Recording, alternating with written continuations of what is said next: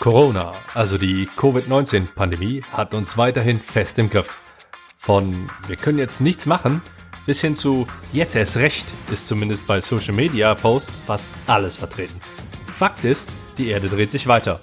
Auch wenn sich die Umstände gerade für viele stark bis sehr stark verändern. Wie meine Kunden im Moment die besten Verhandlungsergebnisse erzielen und was du davon für dich und deine Verhandlung mitnehmen kannst, hörst du in dieser Episode des PRM Podcast Besser verhandeln.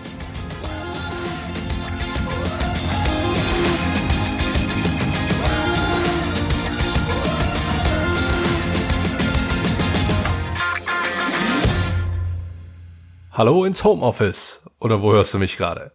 Wie immer sage ich Hi und herzlich willkommen beim PR Podcast Besser verhandeln. Mein Name ist Andreas Schrader und du bist hoffentlich genauso gesund und munter wie ich. Und da du diesen Podcast gerade hörst, wirst du entweder stark an besseren Konditionen, was ja sowohl für Einkäufer als auch für Vertriebler ein Ziel sein muss, interessiert sein, oder alternativ könntest du auch zu denjenigen gehören, die einfach nur bessere Verhandlungsergebnisse erzielen und souveräner in Verhandlungen auftreten möchten. Dass ich das gut finde, sollte nicht überraschend sein. Und dass du das mit meiner Hilfe schaffen kannst, können die Unternehmen wie Kinexon, MLP, Sponsors, die Comline AG, Rapid Wien oder Ticketmaster bestätigen. Corona hier, Covid-19 da. Es gibt Momente, da geht mir die ganze Geschichte tierisch auf die Nerven. Dabei kann ich nicht mal genau sagen, was mich mehr nervt. Die Ungewissheit über die Dauer dieser extremen Maßnahmen, die Ignoranz derer, die den Ernst der Lage noch nicht erkannt haben die Angst, dass dieser Mist mir früher oder später jemand nimmt, der mir viel bedeutet, oder einfach nur der gefühlte tausendste Wie geht Homeoffice richtig Artikel auf LinkedIn. Und vielleicht geht's dir ähnlich. Jedenfalls beobachte ich diesen Zustand auch bei vielen meiner Kunden. Für deine Verhandlungen ist es gefährlich, wenn du genervt bist. Das weißt du. Aus diesem Grund ist gerade im Moment die Vorbereitung noch wichtiger, als sie es ohnehin schon ist. Doch bevor ich hier in die Tiefe einsteige, möchte ich noch mal schnell was loswerden, was vielleicht für mein Geschäft eher kontraproduktiv sein könnte. Interessiert mich allerdings an der Stelle nicht wirklich. Vor kurzem las ich in einem sehr guten Artikel die Headline Konsequenzen externer Schocks müssen am Verhandlungstisch gemanagt werden. Das ist eine Überschrift, die dafür sorgt, dass ich auf jeden Fall sehr aufmerksam weiterlese. Weiter stand dort geschrieben, Unternehmen sehen sich daher gezwungen, akute Herausforderungen unmittelbar zu lösen und Maßnahmen zur nachhaltigen Schadensbegrenzung zu ergreifen.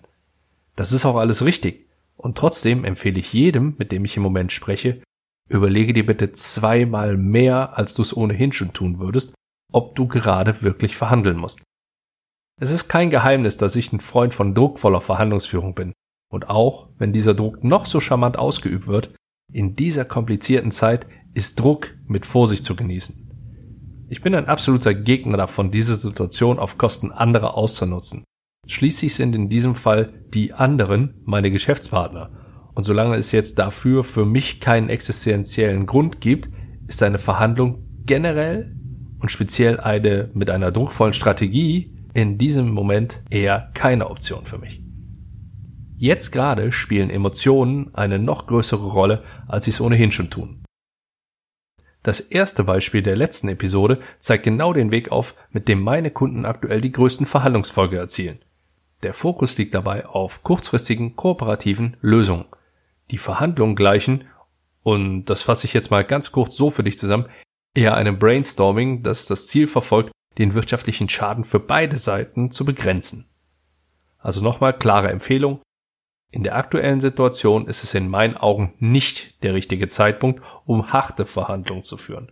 Es gibt jetzt erstmal Wichtigeres als bessere Konditionen, Rabatte und die Optimierung von Verhandlungsergebnissen. Sollen es die aktuellen Umstände jedoch nicht anders zulassen, dann heißt es Fokus, Fokus, Fokus. Um diesen Fokus bereits in der Vorbereitung hinzubekommen, hilft es sowohl meinen Kunden als auch mir selbst, sich Folgendes zu verdeutlichen. Eine Verhandlung ist immer ein Konflikt und dieser beinhaltet auch eine Eskalation. Diese Eskalation muss Teil deiner Vorbereitung sein, ungeachtet der externen Einflüsse, denn auch die Gegenseite wird von Corona beeinflusst. Du tust also gut daran, wenn du dir schon jetzt die notwendige Strategie und die entsprechenden Taktiken zurechtlegst. Du kannst das ein wenig damit vergleichen, dass du auf deiner Terrasse oder in deinem Garten alles sicherst, wenn der Wetterdienst einen Sturm vorhersagt. Und was deine Vorgehensweise betrifft? Naja, wenn du entschieden hast zu verhandeln, dann auch bitte richtig und somit auch erfolgreich. Und wenn es angebracht ist und du es aus menschlicher Sicht vertreten kannst, dann auch gerne mit Druck. Aufgrund der aktuellen Lage gibt es zusätzlich noch zwei Besonderheiten, die für dich vielleicht gar keine Besonderheit mehr darstellen, je nachdem, wie du so in der Vergangenheit aufgestellt warst. Wichtige Verhandlungen finden in der Regel am Tisch statt. Das ist aktuell schlichtweg nicht möglich. Also kommt entweder Besonderheit 1, die Verhandlung am Telefon, oder Besonderheit 2, die Verhandlung via Videocall in Frage. In beiden Fällen habe ich im deutschsprachigen Raum festgestellt, ist Smalltalk entweder nur ganz kurz, also ein, zwei Minuten, wenn denn überhaupt ein Bestandteil der Verhandlung. In diesen Gesprächen wird meist nicht lange gefackelt, sondern direkt in die Verhandlung eingestiegen. Okay. Lasse ich aus Fairnessgründen einfach mal so da stehen, denn du wirst auch mit einer hohen Wahrscheinlichkeit jetzt nicht die Zeit haben, das großartig zu ändern.